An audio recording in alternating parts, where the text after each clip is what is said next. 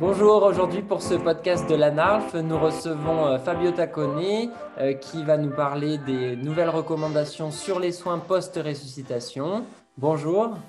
Bonjour, merci encore pour l'invitation. Donc parmi les questions que nous souhaitions vous poser, notamment en 2021, quoi penser euh, du contrôle ciblé de la température après un arrêt cardio-respiratoire? Pourquoi est-il indiqué de le faire et quelles en sont les modalités pratiques actuellement?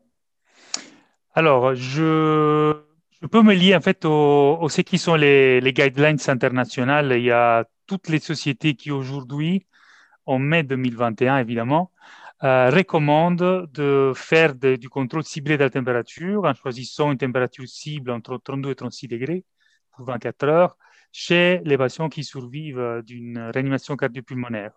Ils disent aussi que la qualité derrière cette recommandation est modéré à basse en fonction des guidelines pour l'arrêt cardiaque extra-hospitalier à rythme choquable.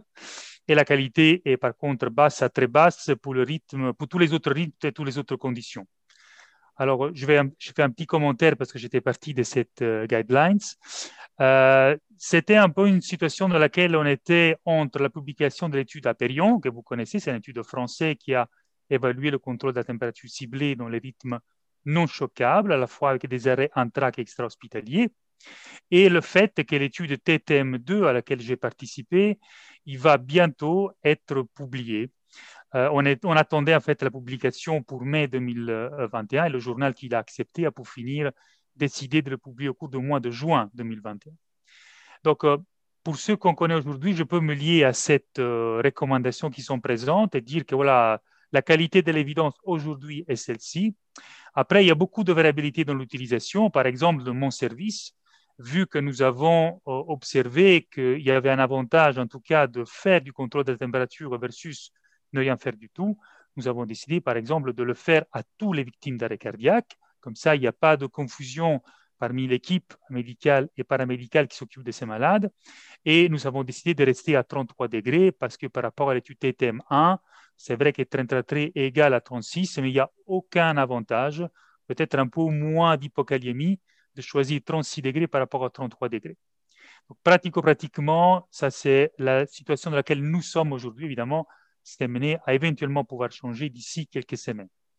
Euh, les trucs plus pratiques que je veux dire, c'est que le contrôle de la température, évidemment, n'est pas forcément lié seulement à une machine, ce n'est pas le cathéter ou le système que vous utilisez qui va refroidir le patient seul, mais il faut toute une équipe et un choix d'intervention qui permet d'optimiser cette qualité du contrôle ciblé de la température. Donc, il faut évidemment commencer très vite, parfois rajouter des liquides froids pour justement arriver le plus vite possible à la température cible, sédater, parfois paralyser les patients pour éviter les frissons et la tentative du corps de lutter contre l'hypothermie et donc revenir à une température plus élevée éviter évidemment les variations de température, refroidir, euh, réchauffer température cible lentement et éviter dans la mesure du possible la température après refroidissement. Donc c'est une thérapie qui a l'air beaucoup plus compliquée au niveau pratique à appliquer de ce qui sont les, les, guidelines qui parlent juste de cible de température, durée, mais ils ne donnent pas vraiment de recommandations de comment le faire de façon optimale. Parfait, merci beaucoup. À partir de quand actuellement doit-on débuter l'évaluation neuropronostique après un arrêt cardiaque? Et pourquoi avant cette date-là Est-ce trop tôt? Alors, ceci est une question qui évidemment euh, est, très pertinente parce que euh, dans la vraie vie, il y a beaucoup de centres dans lesquels les malades victimes d'arrêt cardiaque sont admis où la pronostication commençait parfois au bout de 24 heures. Alors, il n'est pas euh, interdit de le faire parce qu'à 24 heures ou 48 heures, même avec un malade sédaté, on peut rechercher des signes cliniques qui pourraient faire penser à un pronostic très défavorable. Le problème, c'est que vu qu'il y a des risques que ce que vous allez voir euh, va produire ce qu'on appelle les faux positifs, un test, il vous dit que le patient va aller une évaluation défavorable, en fait, il va se réveiller si vous continuez les soins. Eh bien, en fait, les guidelines en 2014 ont justement souligné que pour éviter ce problème de faux positifs, il fallait attendre au moins 72 heures de l'arrêt cardiaque pour être certain que si l'état clinique du malade était encore influencé par des sédatives ou l'accumulation des sédatives à cause de l'hypothermie et ou l'insuffisance rénale, on ne soit pas en fait biaisé dans notre évaluation et on va décider d'arrêter les soins chez un patient qui est cliniquement encore sous l'effet des sédatives et a encore un potentiel de récupération. Donc, les guidelines, en fait, ont été, à mon sens, plutôt faits pour le centre, de lequel l'absence d'expertise ou le manque de tous les outils qu'on a à disposition pour mieux évaluer le cerveau, même pendant la sédation, sont absents. Et donc, ceci éviterait, quand on a en gros que la clinique et parfois qu'un seul test supplémentaire, d'arrêter les soins trop tôt. Ça, c'est ce que les guidelines ont recommandé. En pratique clinique, ça, on sait que même en phase très précoce, il y a quand même des évaluations non cliniques. Je parle de léger, euh, je parle par exemple de la pupillométrie automatisée pour utiliser vraiment les plus précoces qui peuvent déjà nous donner une information sous la possibilité que le patient puisse avoir probablement une évaluation défavorable. Moi, je déconseille les personnes d'utiliser ces informations-là pour arrêter les soins. Je pense qu'il faut s'occuper du patient soit quand la clinique nous dit qu'effectivement l'examen paraclinique est très mauvais et corroboré par la clinique. Donc, il faut continuer les soins et pas s'arrêter à un EG précoce. Mais certainement, ces données-là doivent être collectées en phase précoce parce que c'est dans cette phase-là qui sont le plus euh, précis pour prédire le pronostic neurologique de ces patients. Parfait, merci pour ces réponses. Actuellement, à la 70e heure, quels sont les critères du coup cliniques et paracliniques de mauvais outcomes neurologiques à venir? Je dirais que les, guidelines qui sont sortis cette année ont beaucoup plus simplifié la tâche. Vous savez, en 2014, on avait des prédicteurs dits forts, l'absence de réflexe pupillaire, l'absence de potentiel cortico-N20 bilatéralement. Et puis, on avait des prédicteurs dits un peu moins forts, ou certains diront faibles, pour lesquels il y avait un risque de faux positif, et faire moins une combinaison de ces deux-là pour éventuellement suggérer un pronostic qui était likely pour outcome en anglais, ça veut dire probablement de mauvais pronostic, en, contraposition ou very likely pour outcome, qui était donc les prédicteurs forts, pour lesquels la présence d'un seul prédicteur isolément était capable en fait d'identifier le patient qui n'allait pas se réveiller. Alors, pourquoi les guidelines sont changés Encore une fois, parce qu'on s'est rendu compte qu'un malade qui a des lésions cérébrales très étendues a souvent, très souvent, une combinaison de plusieurs prédicteurs de mauvais pronostics. Et moi, je pense qu'au niveau pratico-pratique, quand on va voir même une famille pour euh, parler d'une possibilité de réduction de l'intensité des soins, ou en interne dans l'équipe, décider de l'agressivité des soins pratiqués à un patient, quand on a deux, trois, quatre prédicteurs qui vont dans la même direction, de outcome défavorable, on est un peu plus à l'aise de prendre certaines décisions. Donc, même si certains, certains prédicteurs donnent la même information, en avoir plusieurs, même s'ils sont redondants, je pense que c'est très important pour le clinicien. Lesquels ils sont les plus précis. Alors, au niveau du réflexe du tronc cérébral, on garde évidemment l'absence de réflexe pupillaire à 72 heures, 72 heures en français, je dis 72 heures parce que vous savez que je travaille à Bruxelles, euh, mais l'avantage d'avoir une pupillométrie automatisée permet d'identifier l'absence de réflexe pupillaire même très précocement, quand les pupilles de petite taille peuvent donner des faux positifs parce que l'œil humain n'est pas capable de détecter une pupille réactive quand elle fait moins que 2 mm. Euh, on a un EG euh, dit hautement malin, c'est-à-dire soit un tracé qu'on dit supprimé, soit un tracé qui montre de burst suppression dites identiques, qui ne sont pas du tout les burst suppression, par exemple, d'une anesthésie profonde de propofol. Et la présence de cette euh, information-là, dans plusieurs études, a montré euh, comme étant des prédicteurs très forts d'outcomes défavorables. Très important, la plupart des informations prédictives des légers, vous les avez à 24-48 heures. Donc, quand le patient est sédaté. Donc, il faut faire des EG précocement, même si le patient est encore sédaté, pour obtenir ces informations-là. Nous avons évidemment l'absence de potentiel N20 corticaux à 72 heures comme étant encore des très forts prédicteurs d'outcomes défavorables. Et euh, les guidelines sont mis en évidence comme éventuellement un scanner où il y a beaucoup d'édème cérébral précocement, la, la, présence de NSE élevé. Pour une fois, on a pris le courage de présenter des cut-offs, plus que 60 mg par litre, mais en gros, plus que 80 ou 90, 90 mg par litre. Eratum, il s'agit de microgrammes par litre. Les données allemandes disent que vous avez un risque de faux positif de moins de 2%. Donc la combinaison de tous ces facteurs-là est euh, importante pour le pronostic. Si on doit choisir un outil aujourd'hui pour euh, être le plus précis possible, la combinaison d'une pupillométrie automatisée, l'électroencéphalogramme et les potentiels évoqués semblent ceux qui ont le moins de faux positifs pour prédire un outcome défavorable. On a parlé à l'instant des, NSE qui sont un neurobiomarqueur biologique assez facile à, utiliser. Est-ce que d'autres neurobiomarqueurs biologiques comme les NFL, la S100 ont leur intérêt en pratique clinique? Alors, la NSE, je crois qu'elle a été utilisée parce que la plupart de la littérature dans l'arrêt cardiaque euh, a étudié ce, type de biomarqueur avec euh, une aire sous la courbe en fonction des études qui varient entre 0,70 et 0,85. Donc, euh, pas si mal que ça, en sachant qu'un biomarqueur, comme toujours en médecine, il ne peut pas tout seul, évidemment, faire un pronostic.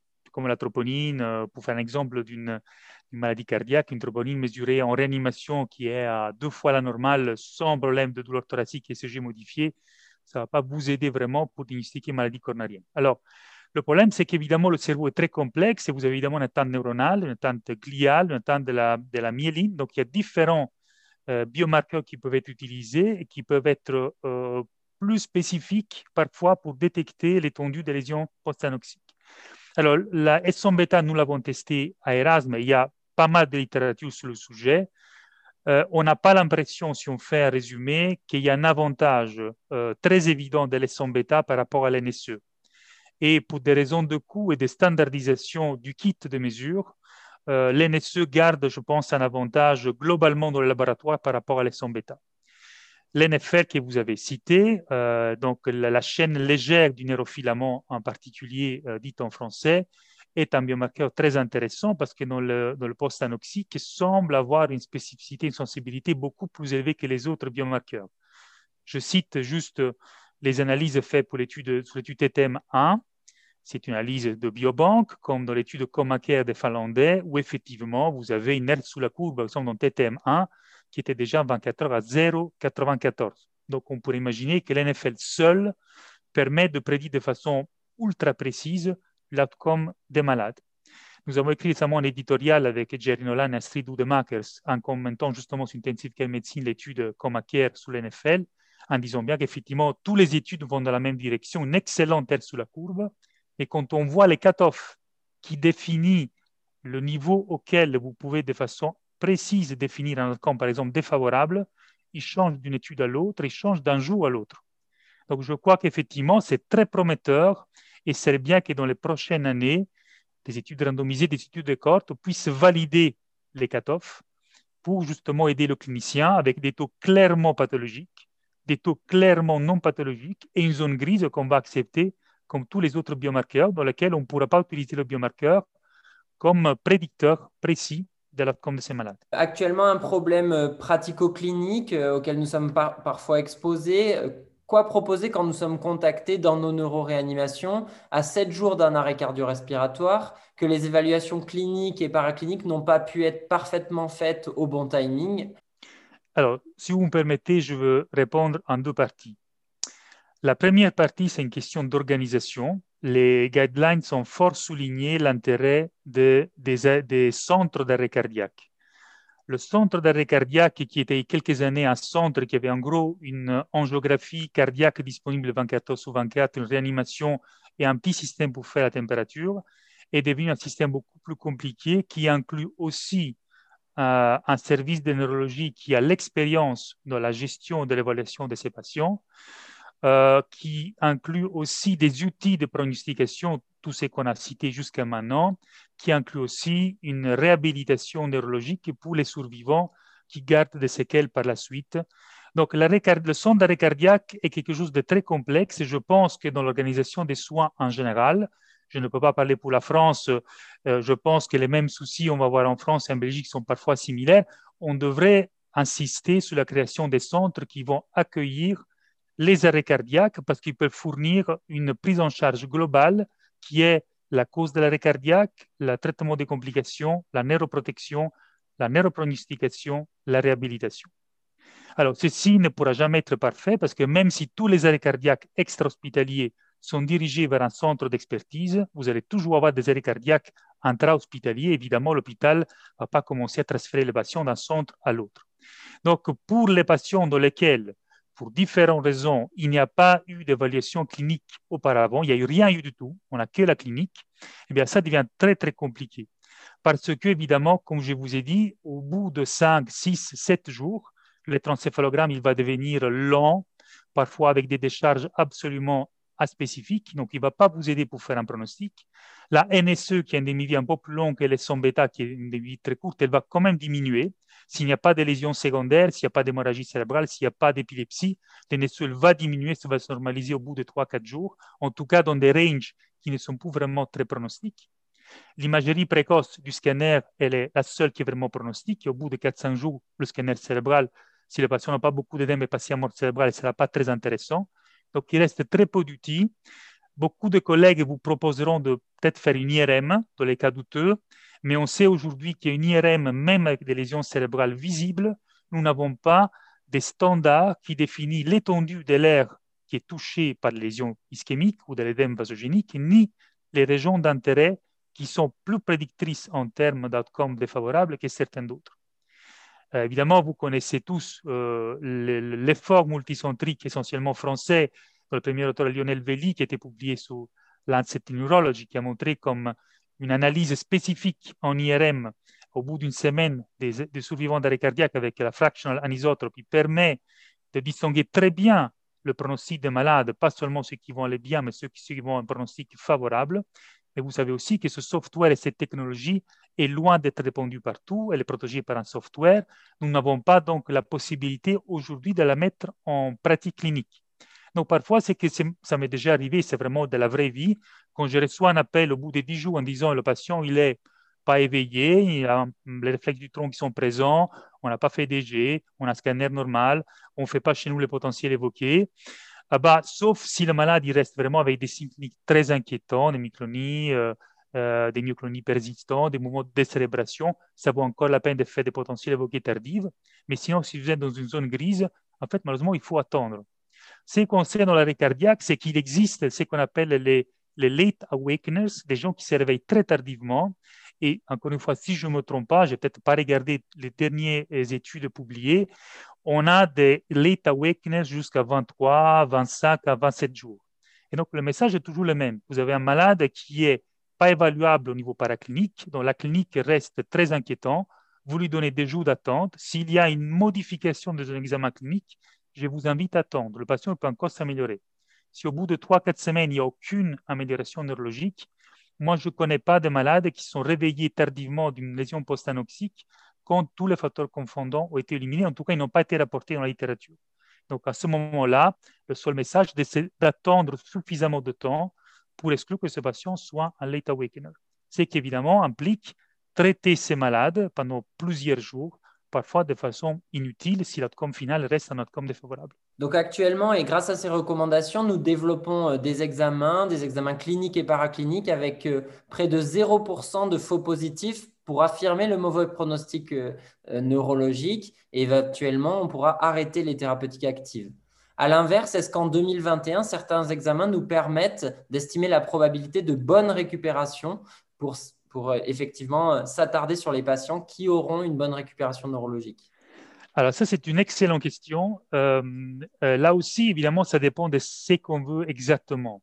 C'est-à-dire qu'en pratique clinique, euh, en fait, moi, en tant que réanimateur, je veux éviter de traiter un malade qui n'a aucune possibilité de récupérer son cerveau, parce que ça devient de l'acharnement thérapeutique. Donc, c'est logique que dans les années, on s'est concentré dans cette population-là, alors qu'un malade dans lequel on ne sait pas, ben, on traite comme on traite un malade âgé avec un choc septique, qui a une dialyse et qui a une probabilité élevée des décès, certes, mais qui a une capacité de récupération aussi derrière. Donc, pendant des années, en fait, on ne s'est pas intéressé à cette question. Alors, quand on a préparé les guidelines, j'ai travaillé beaucoup avec euh, mon ami Claudio Sandroni de Rome, que vous connaissez, c'est la personne qui a été vraiment le leader dans les différentes revues systématiques de la littérature. Et on s'était posé la question s'il fallait proposer pour la première fois quelques paramètres qui auraient pu identifier un patient qui, lui, a vraiment des signes, qui a un gros potentiel de récupération neurologique derrière. Alors, le groupe n'a pas voulu comment dire, euh, adresser cette question parce qu'il trouvait que la littérature était assez pauvre pour être inclus dans les guidelines. Mais vu qu'il y a une discussion, je peux vous dire ce qu'il est sorti de cette discussion interne. Certainement, un EG précoce qui montre un tracé continu, un tracé réactif aux stimuli externes, pour autant que la réactivité reste un peu difficile à standardiser, est certainement associé à un potentiel de récupération neurologique.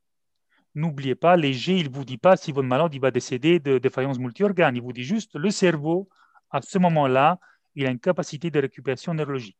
Et donc, s'il n'y a pas d'accident non cérébraux qui se passe, un malade il est décédaté, il y a de fortes possibilités que ce malade-là, dans 80% des cas, il puisse présenter un réveil et récupération neurologique raisonnable. Un autre paramètre qui semble très intéressant sont les biomarqueurs. Il y a une étude allemande euh, sur plus de 1000 malades, l'NSE inférieur à 20, 17 ou 20 mg par litre. Eratum, microgrammes par litre. Je ne sais pas exactement le 14, mais enfin très proche des valeurs normaux, était observé que chez les patients qui avaient un CPC 1 et 2. Encore une fois, combien de vos patients en arrêt cardiaque ou une NSE strictement normale Moi, je ne me souviens pas de beaucoup de ces malades-là. Mais donc, clairement, le futur du biomarqueur, on a parlé d'NFL, et aussi pour bien distinguer ceux qui ont un outcome favorable de ceux qui ont un outcome défavorable. Quelle l'utilité de ces outils-là? Eh bien, si vous avez un patient qui a un excellent TG, mais il a une grosse défaillance multi-organe et que, par exemple, il faut mettre un ECMO au jour 1, eh bien, au niveau neurologique, ce malade-là, s'il survit à son problème cardiogénique, il a une autre probabilité de récupération neurologique. Un autre exemple classique est le malade qui a EG continu à 24 heures et qui, au moment du retour à la température cible, il va faire une crise d'épilepsie en état de mal.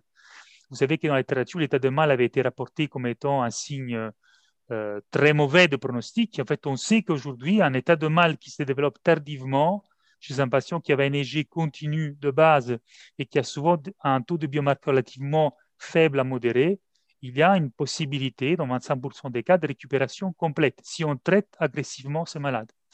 Je crois que l'utilité est surtout pour aider les cliniciens devant des doutes thérapeutiques extracérébraux qui impliqueraient un traitement très agressif, de voir vraiment des patients avec un autre potentiel de récupération neurologique. Et il est clair que les prochaines études de registre, la littérature, nécessiteront de mieux définir comment les examens paracliniques nous aident ou peuvent nous aider pour mieux caractériser ces patients. Parce que pour l'instant, les datas sont évidemment très limités. Parfait. Merci beaucoup, professeur Tacone. Euh, merci d'avoir répondu à nos questions pour l'ANA-RLF. Euh, c'était hyper intéressant et j'espère que tout le monde aura grandi dans sa réflexion sur les soins post-ressuscitation. Merci beaucoup. Merci beaucoup pour l'invitation et encore une fois, au plaisir de reparticiper à un de vos podcasts.